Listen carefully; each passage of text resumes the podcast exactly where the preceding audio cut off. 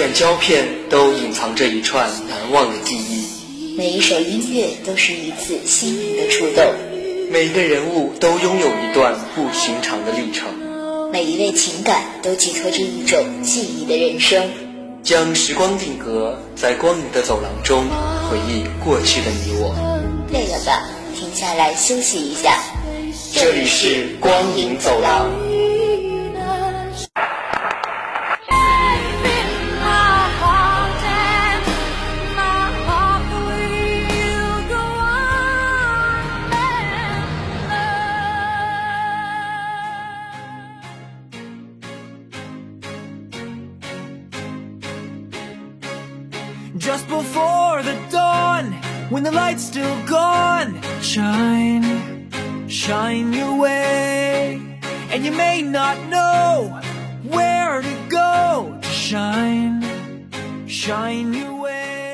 时光做了胶卷你我做了主演人生做了编剧这个世界做了场地光影走廊里你我驻足这一段我给了希望你给了未来荧幕下，心中一场交响曲正狂热奏响。Hello，小耳朵们，大家好呀！我是芝曼，欢迎来到光影走廊。不知道大家还记不记得《疯狂原始人》这部影片？家园被毁，面对未知，一切都是那么的迷茫。整整七年，原始人们找到答案了吗？七年前，《疯狂原始人》在内地上映的时候，以三点九四亿票房的成绩，成为当年动画电影年度票房冠军。七年后，在经历了二零一四年的改档、二零一六年的项目叫停、二零一七年的制片重启、二零一九年的改编、二零二零年的疫情，终于在二零二零年年底上映了。即便没有宣发和预热，也再次登陆中国大陆，并以一点二五亿的成绩成功取得周票房亚军。相对于《疯狂原始人》九点一的高分，评分略低的《疯狂原始人二》仍然以八点九的高分占据高分榜的一席之地。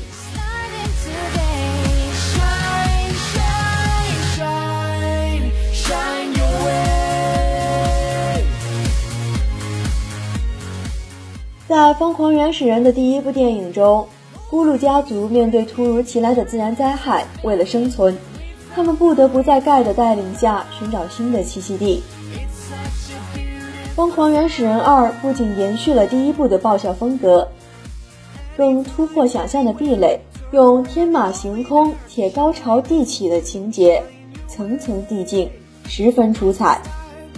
电影特效全面升级。将延续前作充满幻想的史前奇观，超越想象的奇异生物，大无边际的梦幻世界，跃然呈现。原始人与文明人上演激情碰撞，无论是壮观的原始时代奇景，还是精致的各种逗趣动物，都拥有着极高的质感。第二部中，咕噜家族在经历了一系列的险中求生之后，他们的认知发生了改变。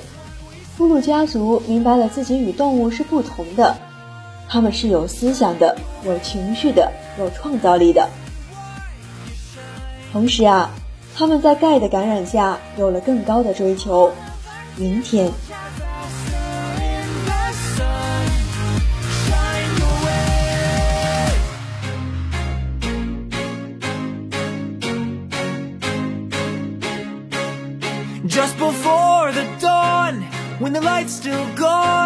Shine shine your way and you may not know where 明天的概念是盖遇难的父母在临死之前告诉盖的。被告知追随着太阳就能达到明天。但明天到底是什么？所有人都对此一无所知。为了能寻找到自己心中的明天，他们开始了一段神奇的经历。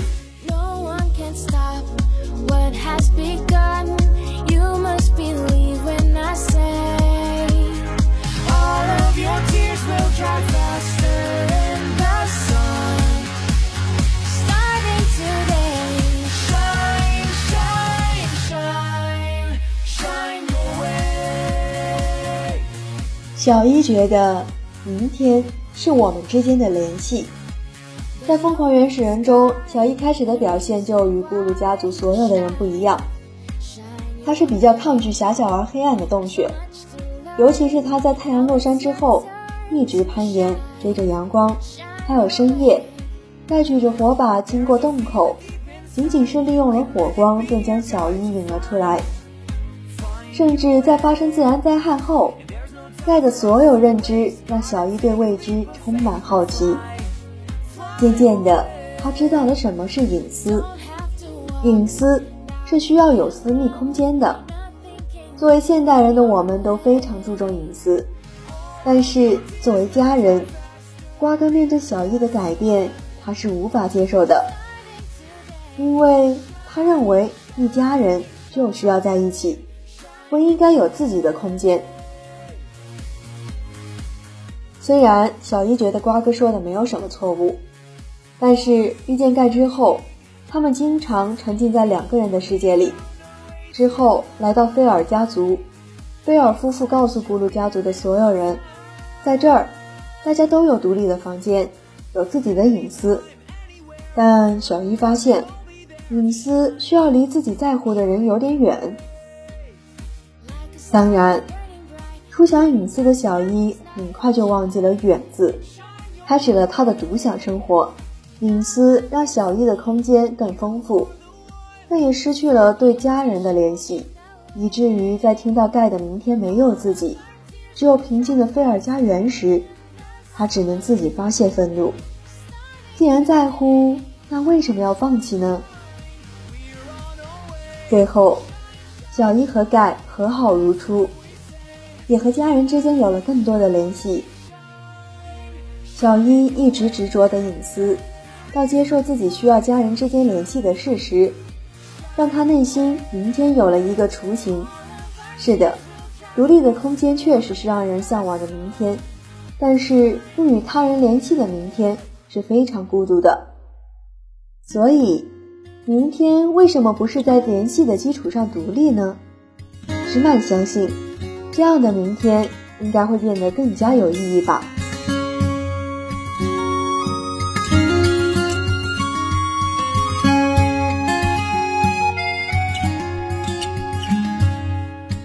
How many roads must a man walk down before you can call him a man? 在盖的心里，明天是与爱人在一起。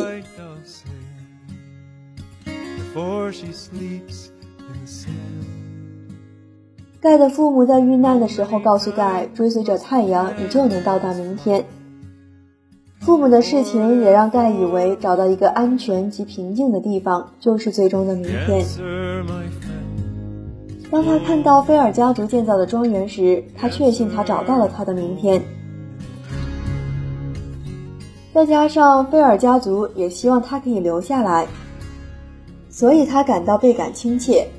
毕竟有个安全的地方活着是一件好事。当然，他不知道。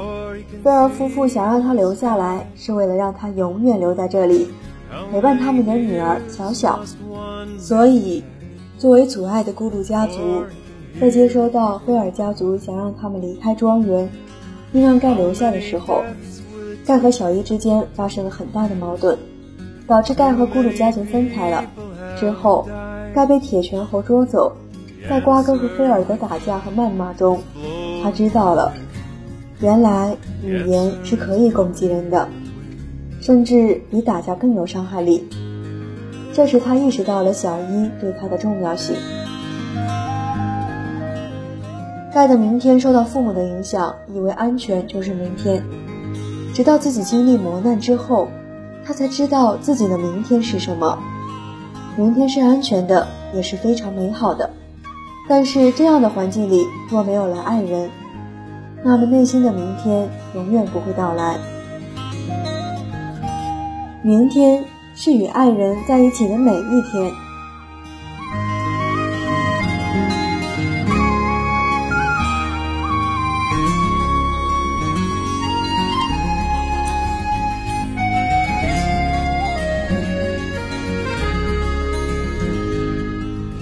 接下来，让我们来讲一讲瓜哥。无论是第一部还是第二部《疯狂原始人》，瓜哥都像是个老古董一样，除非真的到了他不得不接受的地步，否则他绝对不会改变。来到菲尔庄园的咕噜家族被告知大家有自己的房间，所有人都为了不用在别家睡觉而感到开心的时候，只有瓜哥是失落的。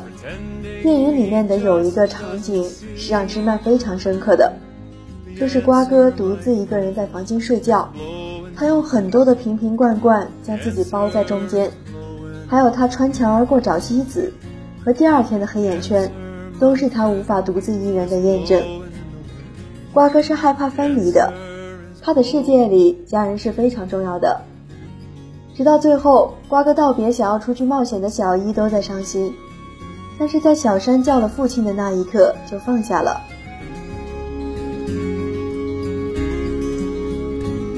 是的，家人很重要，但孩子总有一天要学会自己飞翔。所以，父母学会分离是孩子给予你的重要一课。我们都需要在联系中学会舍，才会有的。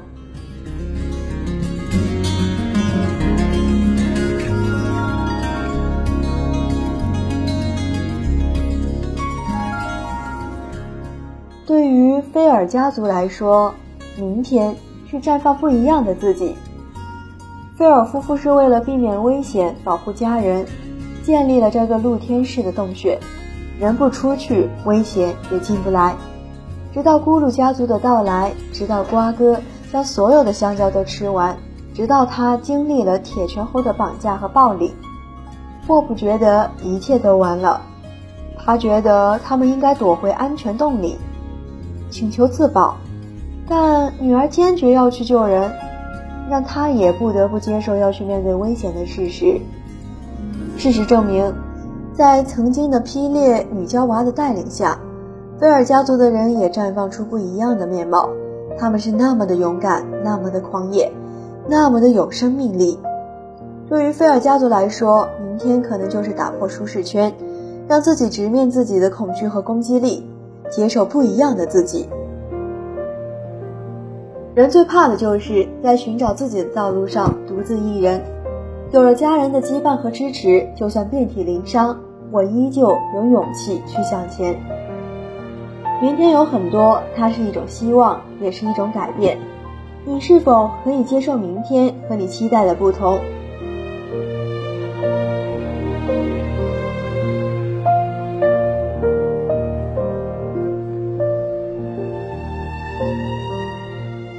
家中有很多提升生活品质的发明创造，其中有一面能看到外面风景的宽大窗户。咕噜家的儿子坦克一看便再也挪不开眼，每天都坐在窗前盯着看，就连吃饭也不愿走开。这一幕，相信家有小孩的观众看了都会忍俊不禁，因为它表现的就是青少年沉迷于电视等电子产品这现象。大家以前喜欢看电视，现在就是手机、平板、电脑等电子产品，再也不愿坐下来面对面聊天。影片中设计窗口这个桥段，也算是对现实的一种吐槽。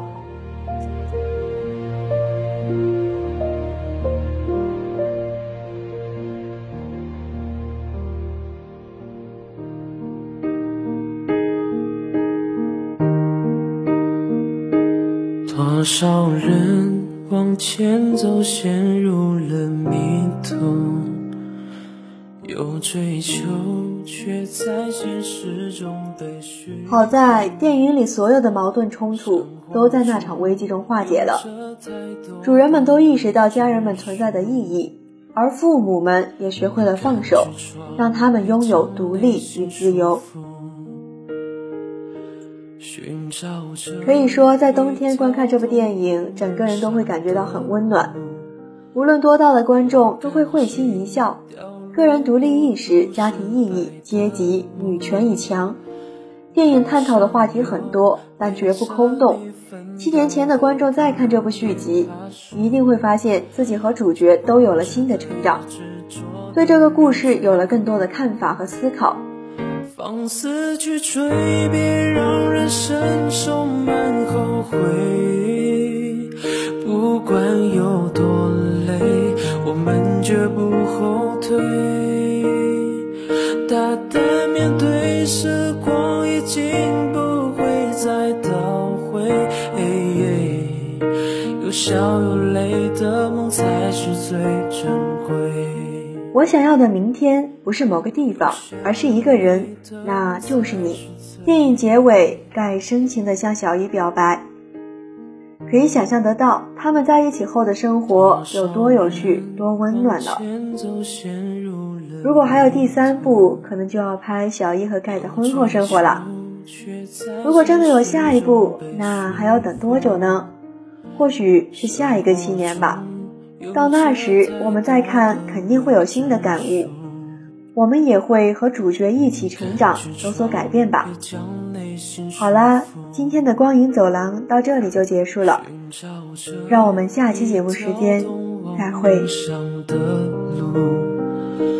不甘心掉入孤独失败的梦，路上有。陪着你奋斗的朋友，别怕说，成功只对执着的人眷顾。放肆去追，别让人生充满后悔。